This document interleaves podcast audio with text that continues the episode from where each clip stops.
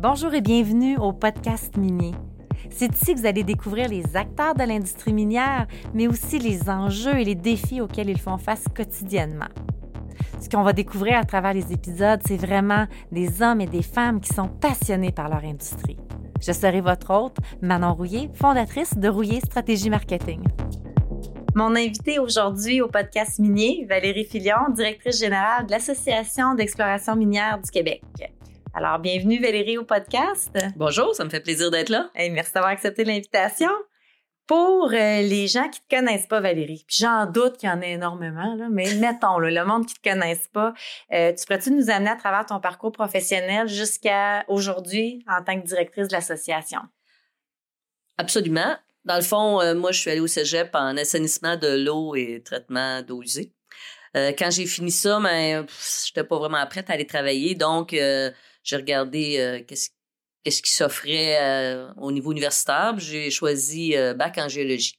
Donc, j'ai fait ça. Puis, quand j'ai fini le bac, je suis partie travailler parce que c'était assez.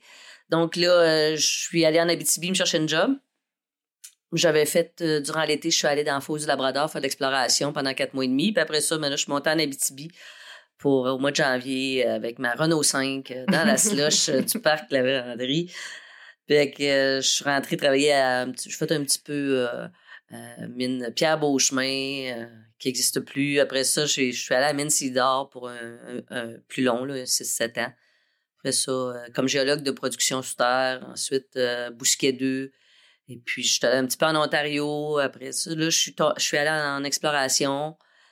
Et après, ben, au final, le directeur général de l'association prenait sa retraite. Donc, ils ont. Euh, C'était qui donc? C'était Jean-Pierre Thomasin. Ah oui, c'est ça. Qui avait annoncé qu'il prenait sa retraite. Donc, ils ont ouvert un poste de directrice adjointe. Euh, bon, c'est moi qui ai été sélectionnée. Puis quand ils, ont ouvert le poste de direction générale, ben là, j'ai soumis ma candidature avec d'autres, puis c'est moi qui ai eu le poste.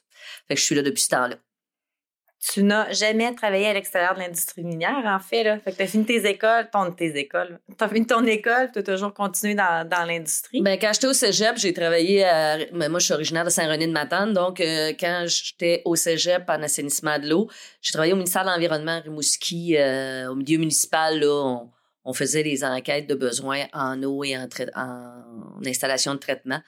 Mais euh, après ça, j'ai toujours travaillé dans l'industrie. Qu'est-ce qui t'a attiré? Qu'est-ce qui t'attire de l'industrie minière? dans le fond, euh, il y, a beaucoup de hasard dans mes choix. Heureusement, c'est des heureux hasards parce que des fois, on fait des mauvais choix, mais euh, dans le fond, euh, moi, quand j'ai choisi géologie, c'est que je regardais ce qui pouvait m'intéresser, puis c'est océanographie qui pouvait m'intéresser.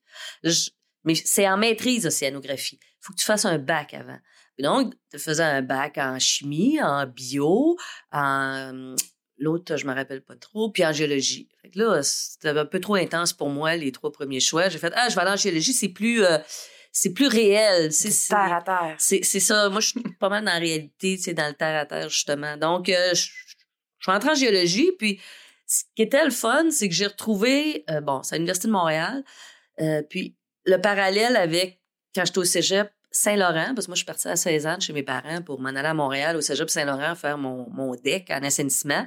Donc, euh, il y avait des gens de tout le Québec dans, ce, au cégep parce que c'était le seul cégep qui faisait la formation au complet en assainissement de l'eau.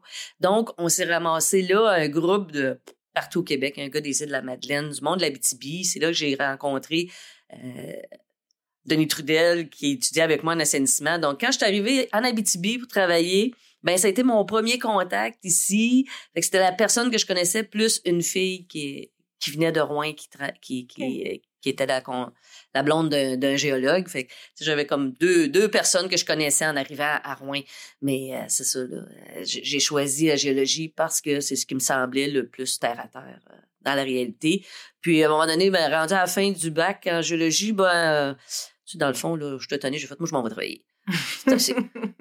ça a commencé de même. On va parler maintenant de l'AEMQ. Euh, pourquoi devenir membre de l'AEMQ, mais aussi qui peut devenir membre de l'association? Dans le fond, tout le monde qui travaille dans la filière minérale, les entreprises, les individus peuvent devenir membres de l'association. Donc, euh, c'est sûr que l'association se garde le droit de refuser certains membres qui auraient euh, un drôle de parcours ou des, des, quelques problématiques, mais globalement, tout le monde qui est dans la filière peut, peut, peut être membre. Ce qui fait que dans nos membres corporatifs, on a des prospecteurs, des compagnies de production, euh, aussi des producteurs miniers qui font de l'exploration, mais aussi toutes toutes les entreprises de, de services, euh, les compagnies de forage, compagnies de géophysique, les services experts, euh, bureaux d'avocats, euh, fiscalité, euh, comptabilité, tout ça, donc euh, firmes de communication, on est, on est vraiment la filière. On, a presque 200 membres corporatifs, puis plus que membres individuels. Donc, ça fait beaucoup de monde ensemble. tout ce monde-là peut être, est, membre parce que quand on est tous ensemble, on parle de PME majoritairement. Donc, c'est le, poids du nombre qui fait que nous, quand on, fait le travail qu'on a à faire auprès des différents paliers de gouvernement, ben, c'est le, nombre de membres qu'on a qui fait que on, a une compétence, une connaissance de la filière, de toute la filière, que quand on rencontre des gens, qu'on on, explique comment ça fonctionne et tout ça, ben, on, a une crédibilité, puis euh, mmh. dans le fond, on sait de quoi on, sait de quoi on parle. Puis c'est sûr que moi, ben, comme je viens de la filière, j'ai travaillé dans la filière, les deux volets, production, exploration, mais ça nous permet aussi d'entretenir un réseau de contacts de qualité. Tantôt, tu as dit 200 membres corporatifs, mais j'ai pas le combien de membres individuels? Euh, plus que 1000. OK, plus que 1000. Euh, dans le courant des, des, dernières années, ça a été quoi les gros projets sur lesquels l'association a travaillé? C'est sûr qu'il y a cinq ans, quand on a fait la révision de la loi sur les mines, on a travaillé très, très, très fort. Euh, on a aussi vécu plusieurs changements de gouvernement à travers ça. Donc, euh, on a changé souvent d'intervenants. On a euh, puis on l'a vu à, ce, moment-là. Tu sais, la filière s'est comme réunie pour parler d'elle, expliquer qu'est-ce qu'elle faisait, mais nous, on a travaillé avec plusieurs intervenants au gouvernement pour réussir à, avoir une loi qui encadre nos activités, mais qui nous permet de, faire des travaux, d'explorer le, mieux possible. Donc ça, ça a été le gros, euh, un, des gros mandats euh, des dernières années. Là, ça fait cinq ans. Euh, donc on, on, est à, c'est tout à fait normal dans la révision des lois au Québec. Après cinq ans, on regarde que le, gouvernement regarde sa loi et fait les modifications qu'il faut dedans. Donc on commence ça tranquillement. Puis c'est quoi le projet à venir? On est en 2019, on s'en va bientôt en 2020. C'est sur quel projet vous allez travailler? Il y a quelques années, l'association euh, se questionnait euh, sur une certification en exploration euh, minière. Et on se disait, bon, est-ce que ça existe? Qu'est-ce qu'il y a dans le monde? Est-ce on, qu'on peut faire quelque chose au Québec? Mais on voulait pas une certification que nous, on certifiait nos membres. Nous, on voulait une certification avec un audit externe indépendant. C'est ce qu'on voulait. Donc, on a mandaté l'Université du Québec en Abitibi-Témiscamingue pour qu'il fasse Première étape, un recensement mondial dans toutes les juridictions pour voir s'il existait une certification. Il y a des normes, des guides de pratique, tout ça, mais il n'y a pas de certification avec un outil externe indépendant. OK, donc on a fait, OK, on continue le mandat, on définit une norme. Donc, euh, l'UCAT a travaillé à définir une norme avec un nombre de critères euh, selon les principes du développement durable pour euh, adapter à notre filière. Il y a eu un comité de normalisation qui a été mis en place avec toutes les parties prenantes, les Premières Nations municipales, les ONG, les gens de l'industrie, tout ça. Et ensemble, ils ont revu les, critères. On est arrivé à la fin avec une norme qui compte 99 critères. Cette norme-là s'applique aux compagnies d'exploration puis aux fournisseurs de services qui font des travaux. C'est les deux volets qu'on touche présentement. Par exemple, une entreprise de forage, oui une entreprise de travaux géophysiques, oui, parce qu'ils ont à, travailler sur le terrain. ça, c'est la première étape. Le futur, on va voir comment ça se développe dans le futur. Mais là, pour l'instant, euh, c'est les deux, les deux catégories qu'on vise. une fois que la norme est établie, euh, maintenant, il faut trouver euh, un diffuseur. Parce que c'est pas l'UCAT qui certifie des gens. donc là, on a fait un appel d'offres un diffuseur en certification, c'est exemple CSC, CSA Canada ou CSA Mondial. UL, qui est une, aussi une firme de certification qui fait des normes et qui sont applicables dans le monde entier. Quand ils font une norme, elle s'applique partout dans le monde. Donc, finalement, on s'est entendu avec UL.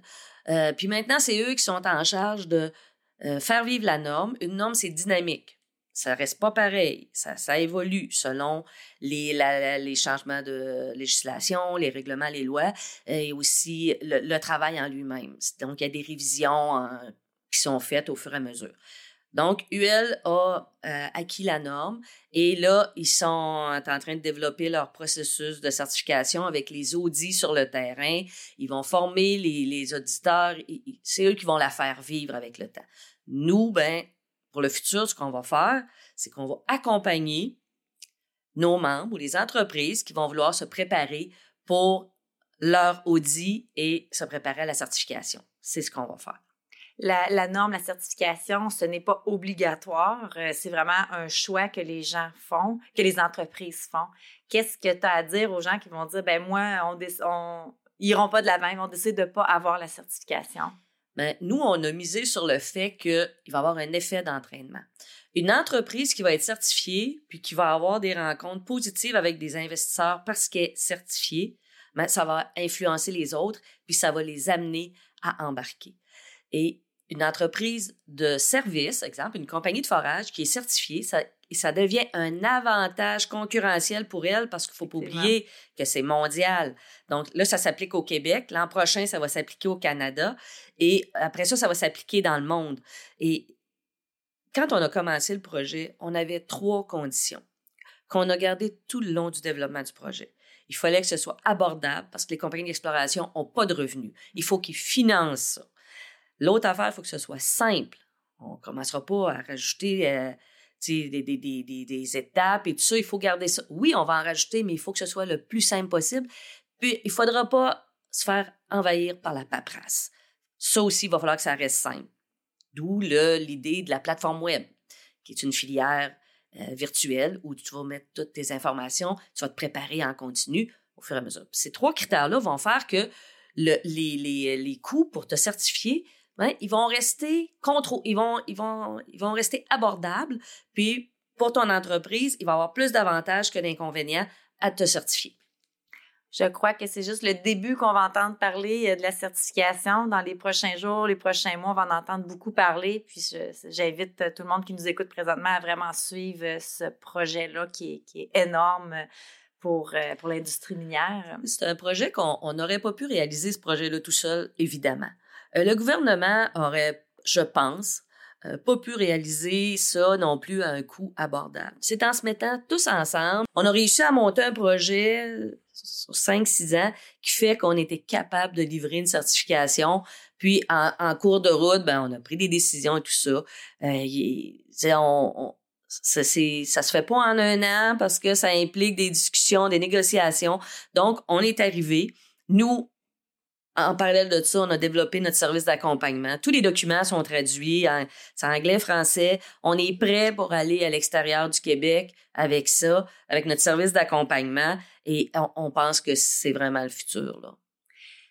Comment tu vois euh, l'image de l'industrie euh, minière aujourd'hui? Il y a eu une évolution, mais est-ce qu'en 2019, euh, tu crois qu'on a une, une, image positive ou une image négative par, face aux Québécois, Québécoises?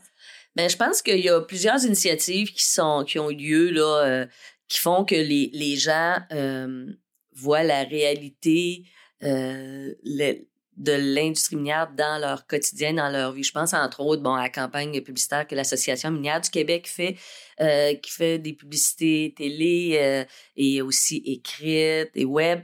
Puis c'est vraiment du qu'est-ce comment comment l'industrie est présente dans ta vie de tous les jours? Puis à un moment donné, tu peux pas tu peux pas nier ça là que une fois que tu le sais là, ben tu peux pas faire semblant que euh, l'industrie minière c'est pas bon, ben arrête là, je veux dire c'est comme l'industrie minière là est là ici au Québec avec un encadrement de qualité et de euh, assez assez serré, des, des lois, des règlements. On est une des juridictions où l'activité se fait de la meilleure façon. On est innovant, recherche et développement en continu. On travaille avec les centres de recherche, les universités. Donc, je pense que de plus en plus, euh, on, s'améliore, mais on le fait savoir. C'est ça qui est important. Tu peux bien t'améliorer tout seul chez vous, mais si personne ne sait, ben, la, perception est que je peux dire n'importe quoi. Euh, oui, tu sors pas de chez vous pour me dire le contraire. Ça, je pense que c'est un plus. Puis, à un moment donné, c'est sûr qu'il y a une portion d'irréductibles qui vont toujours euh, nier la réalité, mais il faut pas. Moi, je pense qu'il faut qu'on mette nos efforts à se faire connaître pour le positif auprès des gens qui sont intéressés à l'entendre, puis qui vont en parler à d'autres, puis qui vont dire Hey, t'as-tu vu, je savais pas ça. Donc, euh, c'est important. Mais je pense qu'on s'améliore. On s'améliore dans la façon dont on communique qui on est.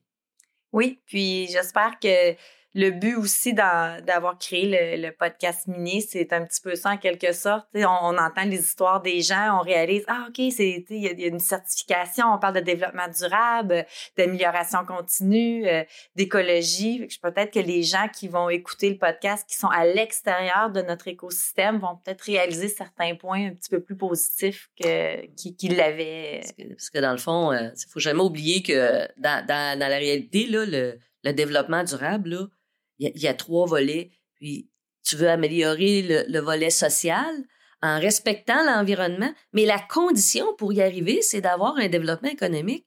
Parce que dans la vie de tous les jours, là, ben ces, conditions sociales-là, puis améliorer l'environnement euh, avec toute l'innovation qu'on fait dans notre filière, on sait qu'est-ce que c'est, mais on sait aussi que c'est pas gratuit. Donc, il faut tout, il faut amalgamer ces trois choses-là puis, mais si on veut se donner les moyens de réussir ça, ben, il faut qu'on faut, faut, faut avoir le volet économique. L'industrie minière est très cyclique, tu le sais, tu l'as, tu l'as vécu. Euh, qu'est-ce que tu vois venir au niveau des sociétés d'exploration junior dans les prochains mois, les prochaines années? Ben, c'est, euh, on voit, on voit que le, le, le, montage financier des projets est, euh, et, c'est pas facile. Je dis pas que ça l'a déjà été, mais je veux dire, on voit que le, le système, euh, le, le, volet investissement, les investisseurs, c'est ardu. Les compagnies travaillent fort pour aller chercher le financement. Et puis, euh, là, on dirait que c'est moins euh, excessif. souvent, les cycles, ils sont. On, on avait des groupes vraiment ça tombait là c'était bas puis à un moment donné ça repart là ça à un moment donné ça repart on pogne les extrêmes. Donc, c'est ça, c'est si on pouvait tendre vers un peu plus de régularité, ce serait le fun. Mais moi, je pense que la certification va être un plus pour les entreprises parce que ils vont avoir le portrait, le portrait de qu'est-ce qu'elles font, comment elles le font, puis où elles veulent aller. L'enjeu, je dirais, c'est les nouvelles substances. Tout le monde parle du lithium, tout ça, mais là, euh, comme c'est là euh, des mines de lithium au Québec, euh, on va se calmer, pas tant que ça. Il y a, des indices, le territoire est pas connu. il y a des indices sur le, territoire du Québec de lithium qui n'ont pas été vérifiés, qui n'ont pas été explorés pour savoir si c'était intéressant ou pas. Parallèlement à ça, il y a des aires protégées qui sont à l'étude. Donc, est-ce qu'on est en train de d'évaluer des secteurs d'air protégés où on pourrait avoir des, euh, des, des futurs gisements qu'on on va passer à côté puis on ne le saura pas. Donc, c'est ça, je pense, l'enjeu, c'est donnez-nous la chance d'explorer pour aller voir s'il y a quelque chose c'est avant de, de dire euh, qu'on, bon, il faut... On a un pourcentage de protection de territoire à, à, rencontrer, puis euh, c'est ça qu'on vise faut faire ça de façon harmonieuse, puis il faut le faire de façon intelligente. Euh, c'est peut-être pas le bon mot, là, mais en tout cas, je veux dire, il faut le faire de la bonne façon. Quand tu parles des aires protégées, les, ces, ces aires protégées-là sont protégées par qui? Ben, c'est le gouvernement qui s'est donné un objectif euh, de, avec l'entente de Nagoya, 17% du territoire protégé à, une date X. Mais euh, là, ça veut dire que le territoire est tellement grand au Québec, là, puis tu peux vraiment en faire au sud parce que c'est habité. À partir du moment où le, territoire est habité, euh, là, tu repousses vers le nord, vers le nord. Donc, si on veut se donner, euh, saisir l'opportunité des, de développer des gisements de ces nouvelles substances-là pour nous aider à améliorer l'environnement, ben, il faut vraiment y penser sérieusement vraiment intéressant, Valérie. Merci d'avoir euh, d'avoir accepté l'invitation. Puis, comme mot de la fin, j'aimerais savoir qui, euh, dans l'industrie, justement, a influencé euh, ta carrière? Ben, c'est un peu difficile de cibler, mettons, qui une personne, mais je dirais que toute, toute la gang d'explorateurs passionnés qui, à tous les jours, ils, ils, croient en leur projet, ils prennent leur bâton de pèlerin, vont rencontrer des investisseurs, ils veulent développer ces projets-là, ils veulent le faire de la bonne façon. Donc, euh, c'est vraiment plus toute cette gang-là de passionnés-là qui m'impressionne toujours. Euh, je, suis tout le temps épatée de les voir aller. Des vrais guerriers. Ah, mais oui, absolument. merci Valérie. ça me fait super plaisir, merci.